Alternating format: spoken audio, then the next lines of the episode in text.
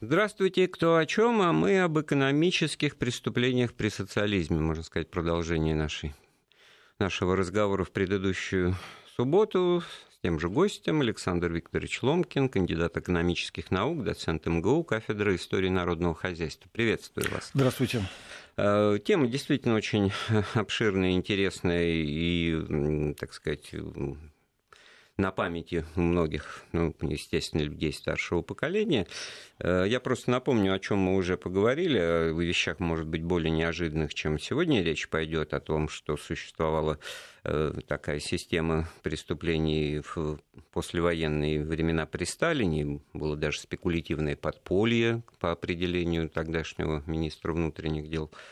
Э, были несуны, которые тоже, так сказать, никуда не делись. Вот, и были головотяпы, слово какое. Они слово не просто были, они есть. Они есть, да, и недавно о них тоже вспоминали, но по другому поводу. Ну так вот, головотяпство это тоже такая интересная тема, как бы под дурачка люди работали, да, типа того, что не знают, не умеют, э. А на самом деле все было гораздо сложнее, имея в виду, значит, преступления на экономической почве. Но новые времена хрущевские, они принесли, так сказать, и новые виды, значит, э, такого рода преступлений, да. Э, и мы об этом поговорим, а вы можете нас спрашивать э, по этой теме, что вам в голову придет. Телефон, прямой телефон 495, код Москвы 232 15 59, сообщение по WhatsApp 8 903 170 63 63 и наш смс-портал на краткий номер 5533 со словом «Вести» в начале корреспонденции. Ваши соображения, замечания, конструктивная критика. Ну, с чего начнем? Как бы продолжая вот это, да, сказать, э, во, во что вылилось э, значит, вот это движение несунов? Я просто вот э, фитиль Леонов перед глазами стоит, это уже времена 70-е годы, когда он там, значит, играет такого пройдов, который говорит, где работаешь, то и имеешь. Работаешь в обществе охраны животных, имеешь лося. Работаешь в аптеке, имеешь вату. Ну, то есть, вот, да, это уже у Невского было, было, что охраняешь, что имеешь. Да, это потом было э, развито, и потом уже перестало быть так смешно, но вот этот вот один из э, э, выпусков журнала «Фитиль», ну, кстати говоря, кинематограф нам здесь в нашем разговоре в очередной раз должен помочь. Ну так вот, значит, ладно, не, не, не суны, а вот что было все-таки вот ну, более такого серьезного и, и, и важного точки зрения подрыва именно социалистической экономики? Наверное, я думаю, одним из явлений, которое зарождалось вот еще, как ни странно, в сталинские годы, в поздние сталинские годы, и которое потом счастливо развилось в последующие годы, это явление искусственного создания дефицита.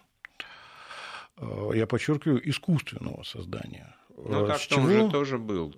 Ну, э, да, но когда, так сказать, эти две составляющие сходятся вместе, то получается Чего не возьми, ничего у вас нет. Да. такая. А, так вот, а в чем было, так сказать, как это делалось? На самом деле, как всегда, оказывается, все гениальное просто. То есть, на самом деле, Э, для работников торговли, особенно руководящего звена, э, ну, такого среднего руководящего звена, то есть на уровне магазинов, не составляло большого труда просто за собственные средства оплатить э, какие-либо товары, поступившие в магазин. Можно было даже чеки пробить для убедительности. Это для того, чтобы отчитаться по выполнению плана. То есть план выполнен, деньги сданы, товар реализован. А на самом деле товар до народа не дошел, товар ушел. Ну, просто дыхание а, рынка, и... если понятно, что эта пара ботинок стоит не, не 25 рублей, условно говоря, госцена, да, а ее готовы взять за 40, то, ну, в общем-то, как бы вот, ну, ну, ну в условиях я, рыночной я бы, может быть, не совсем как... так бы сказал а, бы. Понимаете, можно создать условия, когда ботинки, которые стоят 20 рублей, возьмут за 40. То есть, когда их Нет не будет, да, а кто-то предложит, ну, куда же ты денешься? Надо будет брать. И тогда уже действительно, так сказать, вот покупатель, поставленный в такие жесткие условия, спровоцированно жесткие условия, он раскошелится. И, ну, деньги, естественно, так сказать, уйдут этим дельцам. Но что самое интересное, что по чисто статистическим показателям будет выходить полный ажур. То есть, э, товар реализован, деньги ну, получены, э, товарный план выполнен, финансовый план выполнен наверняка слушатели так и думают. А сейчас просто э, продавец сам вот эту цену загоняет уже в ценник при продаже, накрутка на, на каждом, так сказать, шаге перевалки от, значит, от приобретения, транзита, значит, до ну, тогда, того как... места, когда именно конечный покупатель, тот, кому нужны ботинки, встречается с продавцом, и тот ему, значит, как родному брату говорит, только для тебя, ну вот уже там не, не 20 вы сказали, а 40, да. Ну, ну тогдашняя система ценообразования, она была на самом деле несколько сложнее. Да, почему? Потому что там действительно учитывалось все это, в том числе и транспортировка, в том числе, естественно, и исходное сырье и так далее. Да, там не учитывались такие чисто капиталистические рыночные моменты, безусловно, ну, так оно и понятно, почему, потому что мы говорим о принципиально другой системе хозяйствования. Но, если угодно, например, транспортная составляющая, она включалась. Вы, наверное, помните, наверняка, ну и люди старшего поколения тоже должны помнить, что на определенных товарах, особенно на пищевой продукции, там ставились цены Поясные. для трех поясов. Mm-hmm. Да. А, вот, пожалуйста, вам пример. Да, есть э, товары, которые производятся, скажем так, э, ну, какие, например, сахар там, да, у нас сахаропроизводство, если это наш сахар, делается на нашем сырье, они тяготели к тем районам, где сахарную свеклу выращивали, да, были районы, где сахарная свекла по природе своей не растет. Ну, пожалуйста, ну, для того, чтобы хорошо, доставить в Заполярье, вот там будет дороже. Причины-то тут очевидны, так сказать, потому что спрос превышает, в общем-то, на круг предложения и как бы приглашает. И поэтому даже вот и кино, в фитилях и прочее, значит, торговые работники, они уже стали объектом критики вот на уровне среднего звена, то уж ради бога, это, так сказать, в 30-е годы это был условный, так сказать, бунш какой-то, так сказать, головотяп э, домком, ЖЭК, да, а тут, значит, помимо этих товарищей уже можно было критиковать работников торговли. Но в данном случае Э, как с этим системно могла бороться?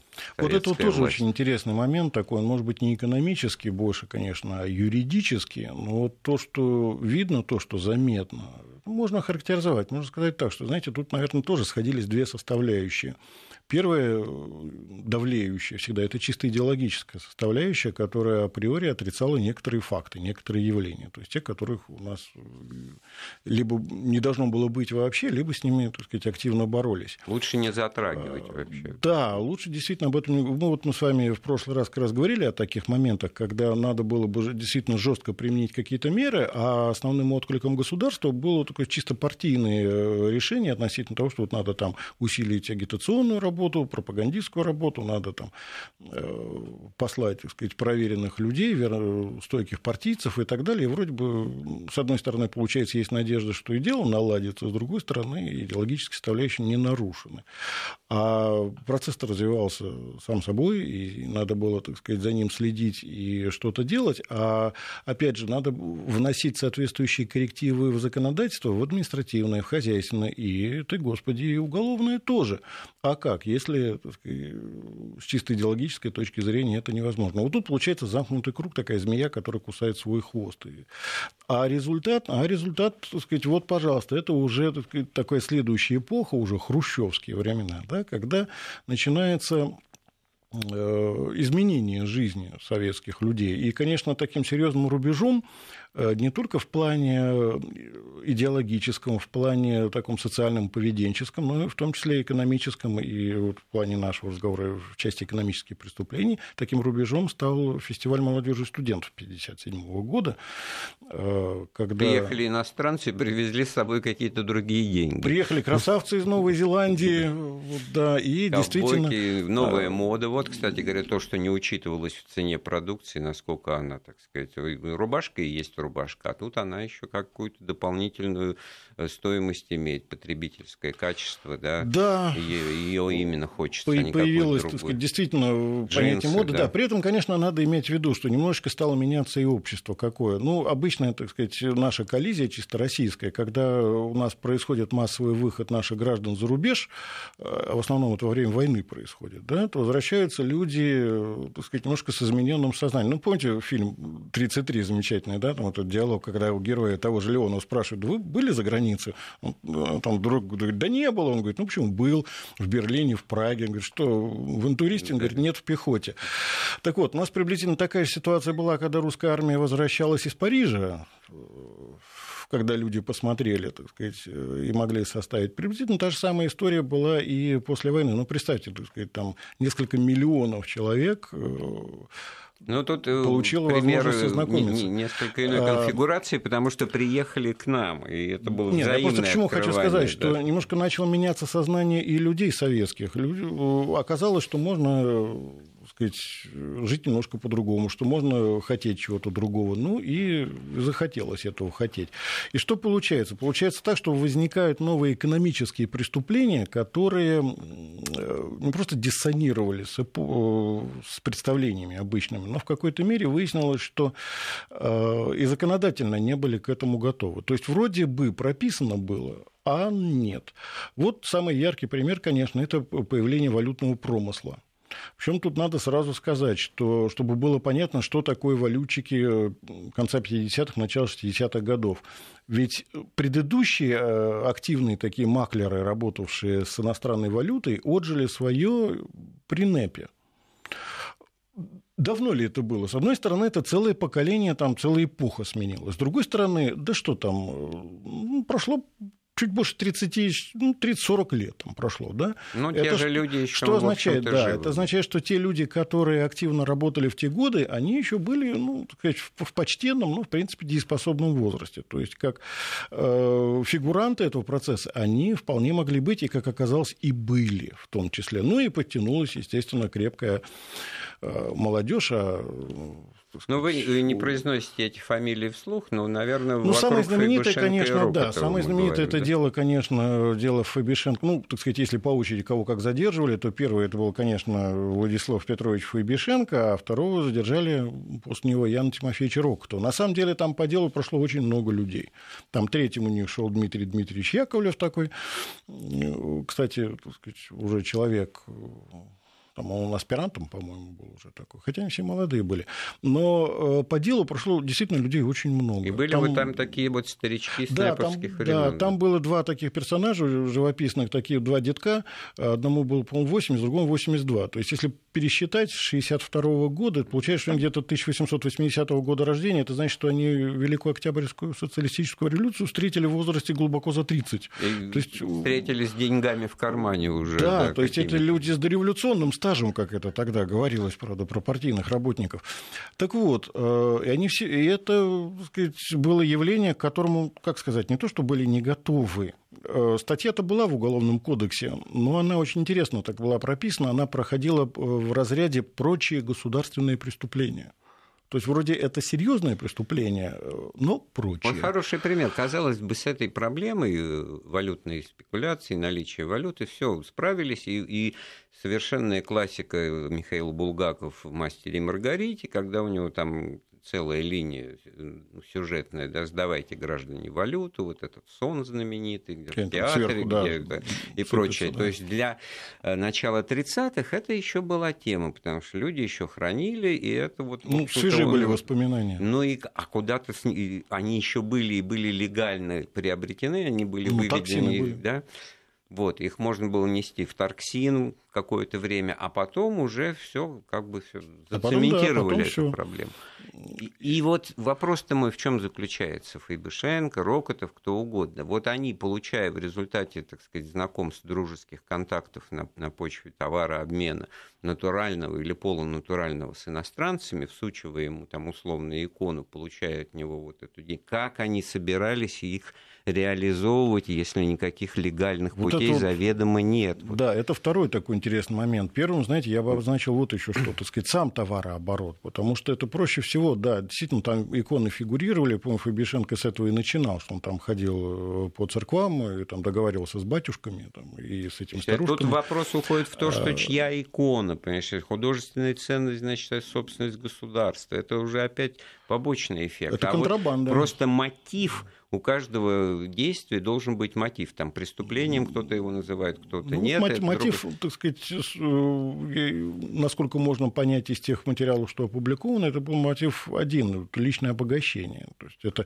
тогда этих людей называли моральными разложенцами, ну и прочими другими красивыми Александр, словосочетаниями. Ну, вы понимаете, о чем я спрашиваю? Как можно обогатиться за счет бумажки, которая хождения не имеет, которую ты вот а, вот я хотел из кармана, сказать, вот это и первое. у тебя на, на, на руке, на да. запястье на самом деле там, там, там шла активная конвертация э, валюты в рубли, рубли в валюту. Почему? Потому что там был, на самом деле, очень сложный процесс. Дело в том, что те иностранцы, э, которые активно участвовали в этом всем, а это были далеко не такие белые, пушистые, невинные овечки, это были люди, которые профессионально участвовали в этом процессе. Они завозили товары для реализации здесь специально. Причем э, вот это Леш Матью, оно появилось потом. Сначала шло, шли вещи очень серьезные. Это золото, золотые монеты э, царской чеканки и иностранной чеканки. При этом надо иметь в виду, о каком времени мы говорим. Это конец 50-х, начало 60-х годов. Это еще и Ямайской конференции не было. Золотые монеты по всему миру чеканятся вовсю. Так сказать, вот, например, даже сленг такой соответствующий был у этих наших э, дельцов. Вот английская монета в один фунт стерлингов золотая, ну, собственно, соверен. Она на языке вот этих вот валютчиков называлась лошадка. Ну, и они лошадки во множественном числе. Почему лошадки? Потому что там на реверсе монеты был отчеканен, было отчеканено изображение святого Георгия Победоносца. Ну, Правда, в отличие от нашего Победоносца, у него в руке было не копье, а меч. Да, из другого кинофильма, близко по теме, двухкомнатная кофта, значит, с пуговицами на север. Да, маковский диалог, да-да-да. А, так вот, а, и у нас здесь товары закупались и вывозились туда за рубеж для реализации там. То есть это были были такие двусторонние движения -то на самом деле. Было. То есть это был все-таки элемент оборота товарно-денежного. Да. И тогда, значит, все-таки конечный, так сказать, его пози... Э, пункт э, – это приобретение условным покупателем долгожданной, так сказать, желанной вещи вот, в виде джинс, э, рубашки. Вот на, на, этом, на этом-то обычно все и заканчивалось. Почему? Потому что дальше-то развернуться не позволяла советская действительность. Потому что сразу становилось заметно, что человек живет непосредством. Откуда, помните, как говорил зять товарища Семицветова, откуда заместитель директора да. трикотажной фабрики да, отгрохал себе двухэтажный источники, значит, э, директора одноэтажной фабрики, двухэтажный особняк. Да, а вот так... это, это из тех, Тоже да, интересная игра лишь, такая, да. Там в этом смысл. А, так вот, поэтому все заканчивалось в банке э, стеклянной, которые, так сказать, прятались, замуровывались, и Фабишенко, он чекистов возил, так сказать, э, по Подмосковью, показывал, где и как там он прятал. Кстати, вот интересный момент, что дело вел Комитет государственной безопасности. Это тоже такая интересная штука. Почему? Потому что есть разные толкования относительно того, почему Хрущев э, передал вот эти вот валютные дела из ведения АБХСС э, чекистам. Обычно говорят так, что вот э, Никита Сергеевич сильно осерчал на милицию и сдал вроде, так сказать, конкурирующие организации, пусть они работают. На самом деле, если задуматься, получается так, что для БХСС валютчики это было непрофильное занятие, во-первых. Почему? Потому что отдел борьбы с хищениями социалистической собственности занимался хищением социалистической собственности, а валютные операции не составляют из себя хищение социалистической собственности. Ну вот у меня, у меня поэтому такого вопроса и да, не возникает, это их да, компетенция. Во-вторых, для, э, чтобы отслеживать вот этих вот бегунков, э, которые работали, э, этих шестерок, нужно было иметь соответствующий штат службы наружного наблюдения, топтунов. У милиции-то он был, конечно, но он занят был другими вещами. А здесь, то есть это совершенно для БХСС, я так понимаю, что это была большая обуза, и не их это было дело. Ну а уж когда передали к чекистам, то тут, видите, какая интересная вещь получается, что мы знаем о деле Рокотова и Фабишенко – а на самом-то деле и до них И после них таких дел было несколько. Причем по размаху, надо сказать, что они были масштабнее, чем дело Рокотов и Бишенко. Ну, вот, ну. например, приблизительно в то же время в городе Черновцы по делу о валютных операциях и незаконных операциях с драгоценными металлами, а так звучала 88-я статья, которая, кстати, у этих ребят называлась «Бабочка», потому что 8-8 напоминала бабочку. Так вот, э, там золото, бриллианты проходило и валюта. Так вот, в Черновцах по делу пошло 17 человек. Это... И там было 70 по-моему, 77 томов на все это было, и размах соответствующий. Э, и в других городах э, и весях подобные вещи были. То есть это не единственный случай и э, был. Так что, ну, единственное, почему памятно это дело Фабишенко Рокоту, ну, знаменитая история по поводу того, почему, то есть из-за ну, чего там, законодательство, да, да. обратный ход был придан Прецедент. закону, да, mm. это было, конечно, мягко говоря, излишне, если уж так уж по-честному по Но вот это говорить. отражало вот момент той реакции, да, реакции на происходящее, ну, реакция, да, тоже по- по-своему бессильный какой-то, ну, расправиться уж... Так три, три года полагалось первоначально за все эти махинации, так сказать, как говорил Жеглов, от силы трешник, и все, так сказать, то, что как за мелкие кражи. Потом уже вот в процессе вот этого всего там подняли до 8, а верхняя граница 15 стала, ведь этим же ребятам по пятнашке дали. А, ну, а уж, так сказать, Никита Сергеевич, который сказать, пылкостью-то своей знаменит, ну, видимо, так сказать, посчитал чересчур. Ну, ну, да, здесь еще раз. Положа руку на сердце. Значит, закон обратной силы не имеет, но были нарушены все, так сказать, принципиальные Э, ну, понимаете, какая вещь? Тут еще, да, при, при этом надо, да, надо иметь в виду, что в это же время, кстати говоря, еще до Фабишенко и Рокотова э, неоднократно задерживали за валютные махинации иностранцы, причем с дипломатическими паспортами. Была очень громкая история, когда были задержаны два сотрудника, итали... насколько я понимаю, итальянского посольства, э, там, по-моему, то ли брат и сестра, то ли муж и жена, там с очень серьезными такими оборотами, причем женщина занимала очень скромную должность в посольстве, она была горничной единичный, там, всего лишь. Но через нее проходили какие-то колоссальные суммы, там, десятки тысяч рублей. Это, причем сразу, это, получается, после реформы, да, это, это грандиозная сумма. А, приблизительно то же самое еще в нескольких посольствах э, загремели под фанфары люди тоже с дипломатическими паспортами, но их э, задерживали, э, арестовывали по постановлению следователя, тогда следователь выносил постановление об аресте, а не суд.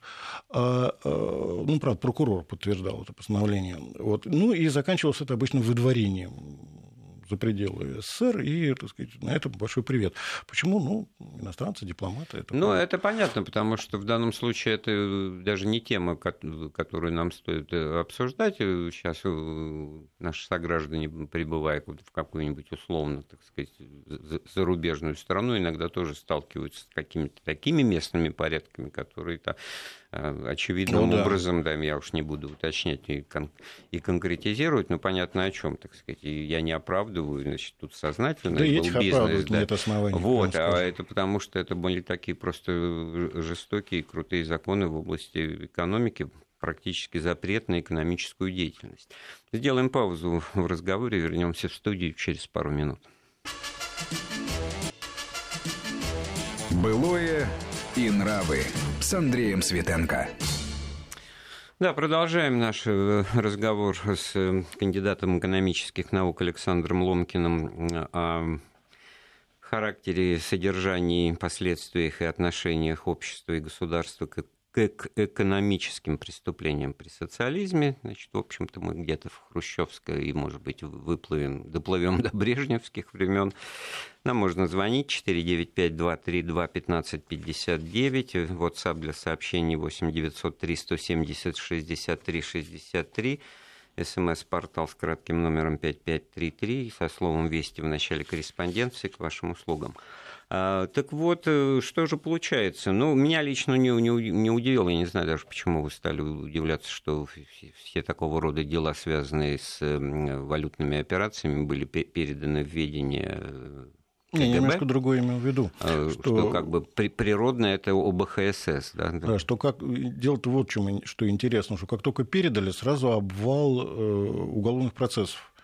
Огромное количество. Это говорит о чем? Это говорит о том, что Комитет государственной безопасности бдил и следил. Но поскольку это было не их э, так сказать, дело, то они э, там ребят за жабры не брали. А как только им разрешили, то, в общем-то, метлой начали мести.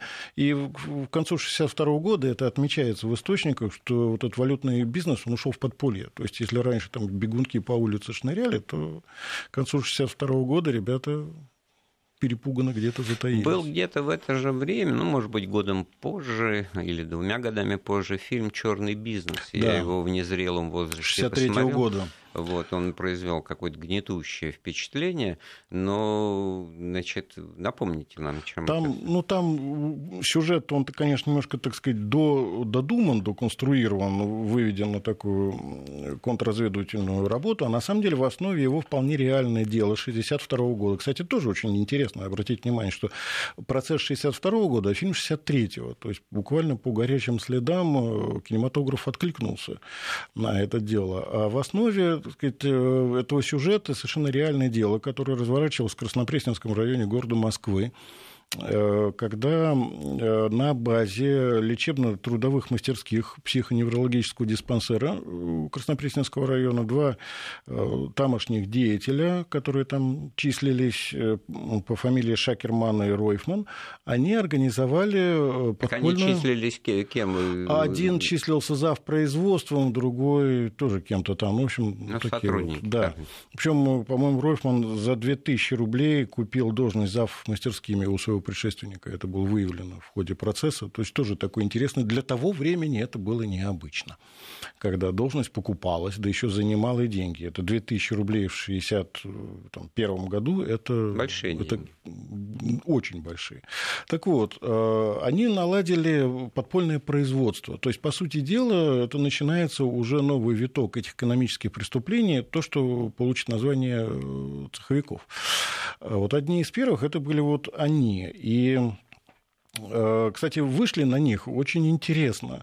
Вот так же, ну, по официальной версии, как совершенно случайно вышли на тройку этого Фейбишенко, ну, по официальной версии там так, в подколокольном переулке уборщица Жека по имени Ульяна Никитична Бринько под лестницей обнаружила сверток. Непонятно развернула его, а там, а там валюта... А это вы про Фейбишенко? Да, Фейбишенко. Ну. Там валюта и прочее. И честная советская уборщица, женщина, она отнесла это в отделение Госбанка. Я так понимаю, что с Госбанка сообщили, куда надо. Э, соответствующим Аннушка образом. Да, а, а через два дня там к ней пришли два вот этих вот персонажа, из которых одна впоследствии познала сначала Фабишенко, а потом Рокотова. Кстати, ее комитет госбезопасности ну, наградил вернемся в диспансер. Подарком, да. Что касается диспансера, там у Шакермана вышла такая странная история. У него умерла жена, он ее похоронил на Востряковском кладбище, а потом завел роман со свояченицей, то есть с сестрой жены, а, которая ушла от мужа, у него жила там несколько месяцев, потом вернулась к мужу, а, и они стали вымогать у Шакермана деньги, э, то есть э, муж, за моральный, так сказать, ущерб нанесенный. Просили 5 тысяч рублей. Но они там долго, я так понимаю, собачились. В конце концов, Шакерман заплатил 5 тысяч рублей, но на этом дело не кончилось. Э, эта супружеская чита решила, что у нее есть гораздо больше, и имеет смысл, так сказать, и выцегонить побольше. И решила, так сказать, поскольку он на шантаж не шел, не придумали ничего лучше, как написать заявление в Комитет государственной безопасности. Э, ну и... хорошо, в диспансере, значит, да, клеют что там коробки? Там, там, нет, там, люди. Там, там а задеяли, они дело? затеяли производство Э, товаров, э, ну, насильных вещей, э, причем из шерстяной ткани, очень популярны джерси, по тем временам это вообще очень модно, и действовали вообще с размахом, с грандиозным размахом, то есть только по официальным данным, то есть то, что прошло по делу, они пропустили где-то за год через себя порядка 460 тонн шерсти из Узбекистана. Это... Вот, Величина, они что-то создавали прибавочную стоимость. Это было уже реальное производство, да, и это я вот э, ну, как по сказать, нашего разговора. Вещь, да. Запрет, я, я понимаю, о чем вы говорите. Запрет на хозяйственную а, деятельность Нет, нельзя. Я, я позволю нельзя. себе не согласиться с вами в полной мере. Почему? Потому что запрета как такового-то не было. Потому что соответствующая статья Конституции, но в последней редакции, это была 17 статья, она разрешала индивидуальную трудовую деятельность, можно было у человека открывать э, там, собственные заведения, в том числе и там, фотолаборатории, и кафе и прочее, прочее. Главное, чтобы не было эксплуатации. Наемного труда, да. чтобы не было. Это, конечно, очень трудно шло через исполкомы и прочее, но формально это было разрешено. То есть, получается, то, за что привлекали этих людей, вот, это э, то, что сейчас называется незаконное э, предпринимание, незаконное предпринимательства. Ну, с точки зрения а, привлечения лиц наемного труда, что считается значит, ну, эксплуатацией виду, с точки, да, с точки зрения, так сказать, не нашего нынешнего понимания, а с точки зрения тогдашней ситуации. Формально они могли сделать то же самое, только легально. Да, Здесь надо дать однозначный ответ. Да, могли. Почему они этого не сделали? Ну, ну не хотели. А вот сырье а, они каким-то все-таки левым образом Абсолютно. То есть можно вот, было сырье получать и легальным образом. То есть у любого предприятия были не ликвиды. При этом надо иметь в виду, что, в общем, такое уже направление движения экономических преобразований по демонтажу сталинской экономики уже шло. Уже слово хозрасчет ленинское возрождалось, ничего нового в нем не было. И э, предприятия имели право реализовывать э, часть продукции сверхплановой плановую сами, и в том числе всякого рода, так сказать, остатки. Кооперативы. От, да, кооперативы по закону от 1988 года формально на этой базе и начинали работать. То есть приобретая не, есть, не у ну, формально, формально, да. Так вот, в принципе, можно было делать то же самое. Но, правда, надо было, конечно, делиться доходом с государством, а это не все любят. Куда от этого денешься? Ну, в общем, получается так, что, так сказать, можно было действовать легально? Да, можно. Они не стали действовать легально? Да, не стали. Значит, они сразу попадают в поле криминалитета. Другое дело, что, в общем, для того времени это было ново. Почему? Потому что, во-первых, удивлял размах, а, а во-вторых, вообще сам факт этого был. Он, конечно, нашел отражение не только в фильме Черный бизнес, это был еще фильм такой замечательный детектив с Александром Сбуруевым э, «Два билета на дневной сеанс». Там, правда, события происходят не в Москве, но в сущности приблизительно там точно такое же. Помните, там швейное производство один в один совершенно практически в этом плане.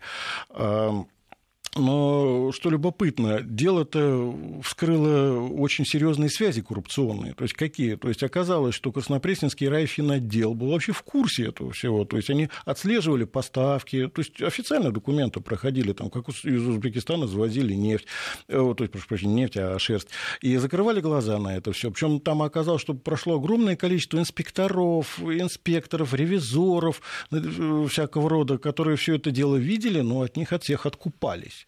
И это тоже в деле было зафиксировано совершенно. То есть, с точки зрения то самих есть... вот бизнесменов, они все-таки платили, то есть только не в тот э, карман, как бы не государственный, а, а, а личный а карман же? фининспектора. Да. А Поэтому, значит, э, при желании они могли бы сказать, что как же, ну пришлите какого-нибудь правильного так... фининспектора, который не себе будет брать, а, так сказать, государству перечислять, а то они приходят, все, значит, носом шмыгают и карман оттопыривают. Ну, по да? делу, по делу, по делу, кроме этих двоих фигурантов основных, прошло более 20 человек, там почти 80 томов уголовного дела. Это для тех времен грандиозная это вещь. как Козлевич, а вот... вы катаетесь на такси-то на свои. Это вызывало смех, потому что на свои кататься на такси никто, жители города Арбатова, не хотели. Ну да. да. Причем самое интересное, что даже больные сигнализировали, вот тоже, так сказать, прям письмо из э, сумасшедшего дома, больные сигнализировали о том, что происходит что-то не то, но на эти сигналы, вопреки советским нормам, не обращали внимания внимание, ну, явно не бесплатно.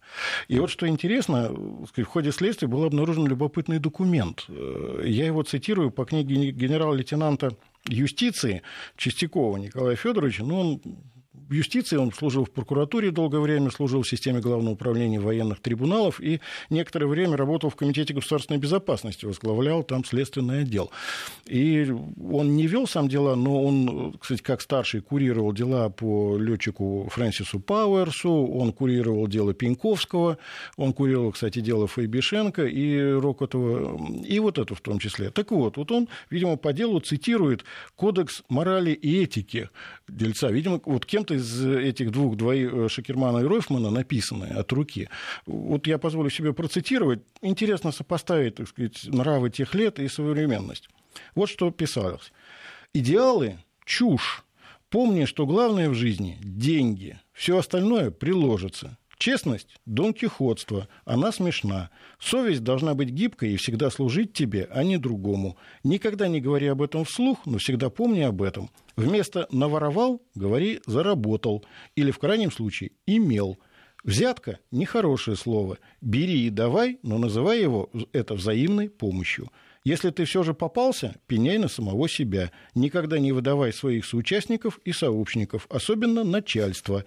Помни всегда и везде, круговая порука и выручка – основной закон жизни и процветания торгашей и деловых людей. Вот логики никакой. Сами учат ничего, рта, но рта не открывать, а, молчи да, и прочее, деле... а при этом себе ну, с вот, пола срок вот, поднимают. Да, вот, неделю назад, да, все, неделю да. назад нам один из радиослушателей спрашивал нас о судьбе э, директора Елисеевского магазина Юрия Соколова. Mm. Вот как раз, так сказать, то, что с ним произошло, это нарушение второй части заповеди, потому что там первый-то взяли Марию Ивановну, одну э, работницу его магазина, ну и на нее надавили. Она дала показания на Соколова. Видите, тут прямо написано, не, да, вот, не, mm. вот, э, да, не выдавай своего соучастника, в том числе начальство. А при Она этом, выдала. наверное, будучи на веселе от барышей крупных, взяли да записали. Я, кстати говоря, как мне кажется, ведь это начало 60-х, это моральный кодекс строителей это, коммунизма. В сущности, это пародия это на моральный пародия кодекс на строителей коммунизма. Совершенно верно. Это очевидно. Сказать, да, это, это один в один. Плакаты висели Именно. в парках, это все в школе, я помню, мы изучали. Да, если не ошибаюсь, моральный кодекс строителей коммунизма, это, по-моему, 60-й год. Вот-вот, это То перед 22-м это... съездом, который принял программу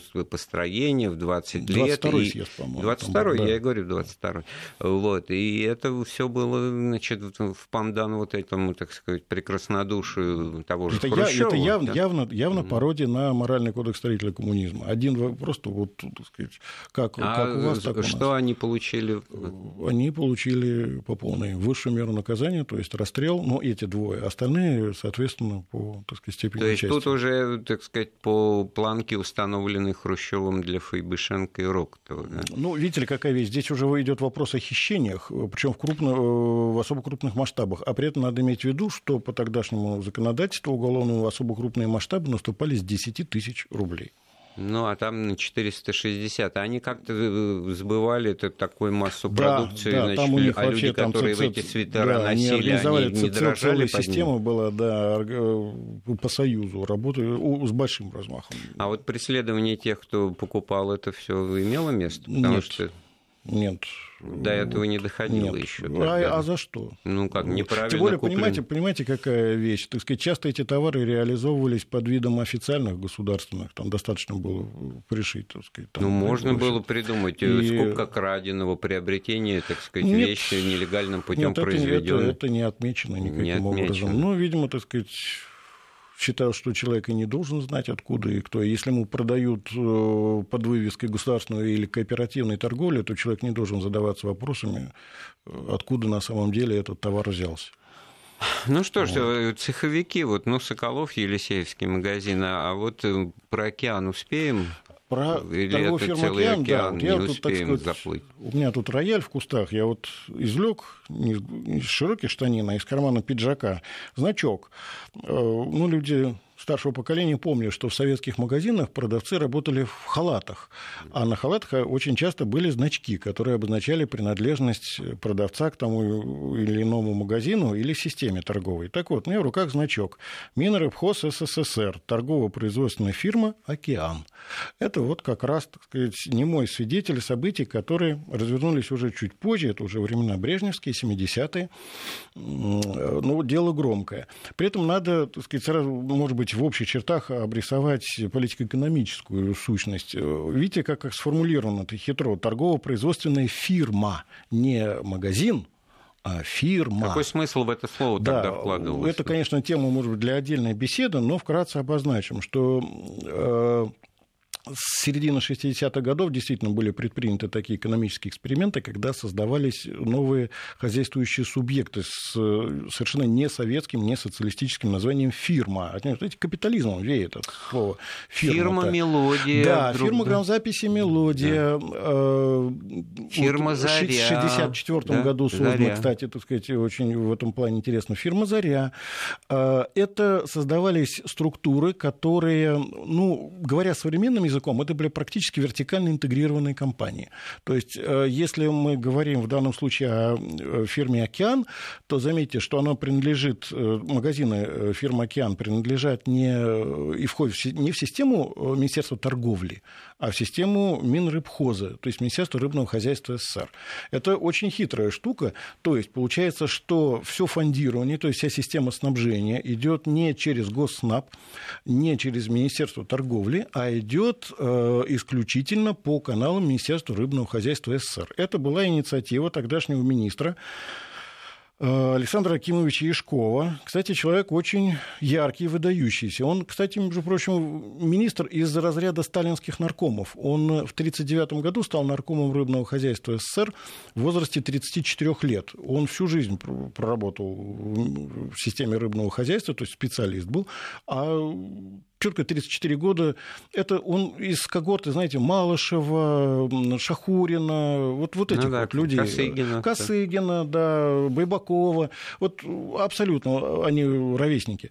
Так вот, это была, конечно, его такая инициатива. Он много чего сделал. Он придумал и внедрил систему крупнотоннажного флота. Он ввел эти вот сейнеры, супертраулеры работающие. Ну, а что там произошло? Ну, по официальной версии случилось страшное. То есть э, в 1976 по-моему, году э, народ народу пофартило. Кто-то купил в магазине кильки в томате, видимо, под закусь открыли, а там, о господи, как в фильме «Гараж», да и что же они там находили? Неужели ананасы? И вот в банке с этикеткой э, килька в томате оказалась черная икра. А, естественно, что самая бдящая организация Комитет государственной безопасности моментально об этом всем узнал, ну и понеслась.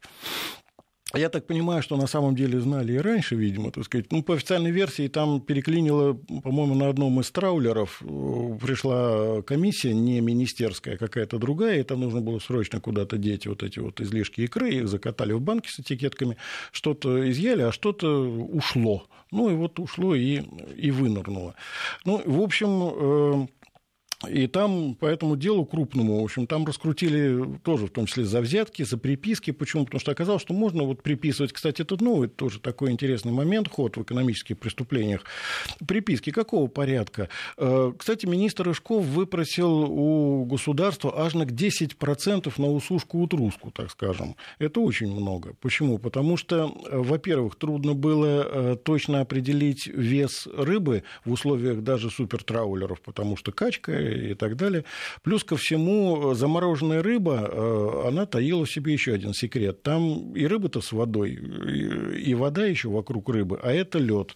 Это такой ледовый глянец, как это называлось у них. А сколько вот этого глянца там, да поди пойми.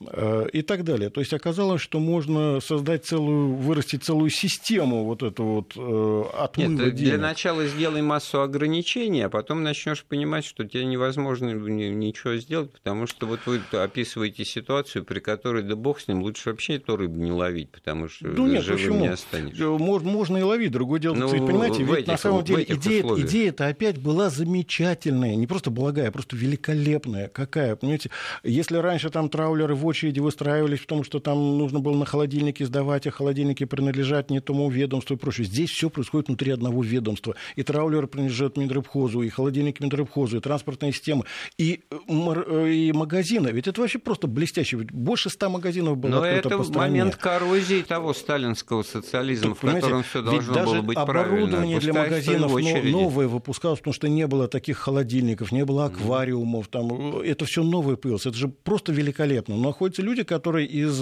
э, так сказать, замечательной идеи делают не то, что, так сказать, они ее развивают, да, но они так сказать, обращают ее в личные конца, так сказать, да. доходы. Кстати, я так понимаю, что на самом-то деле зашли э, у чекиста с другой стороны стороны, потому что два главных фигуранта это э, генеральный директор э, этой фирмы «Океан» товарищ Ефим Фельдман и э, директор одного из магазинов «Океан» московских с говорящей фамилией Фишман, они были замечены в Чехословакии при, э, видимо, попытках э, много чего купить на валюту. То есть, насколько я понимаю, их отметили спецслужбы братской Чехословакии и сообщили уже своим коллегам в Москве. А тут, э, как сказать, как это Высоцкого было, там приметили, взяли на карандаш. Вот. То есть это уже было достаточно для того времени. Так что, ну, вот, а может пример... быть, все дело в названии, слово иностранное, капиталистическое, фирма. и поэтому ну, все туда видите, и приплыло. На да. самом деле фирма грамзаписи-то не была замечена в подобного рода махинациях, хотя они владели и владеют интеллектуальной собственностью, а по тем временам это был практически монополист, который объединил и производственные структуры, то есть несколько заводов Ловлю вас на слове, в следующий раз мы с вами вот про эти фирмы поговорим, которые сейчас Хорошо. вспомнили, и о всяких магазинах специфических с иностранными названиями, тоже в рамках того, что это вот социалистическое, такое строгое, четкое, однозначное. Но вот эти вот все Лейпциги, Власты и прочее, это все, так сказать, тоже рамки жесткие э, вскрывало. А подошла к концу наша программа. У нас в гостях был кандидат экономических наук Александр Ломкин. Эфир подготовил и провел Андрей Светенко. Слушайте Вести ФМ. Былое и нравы с Андреем Светенко.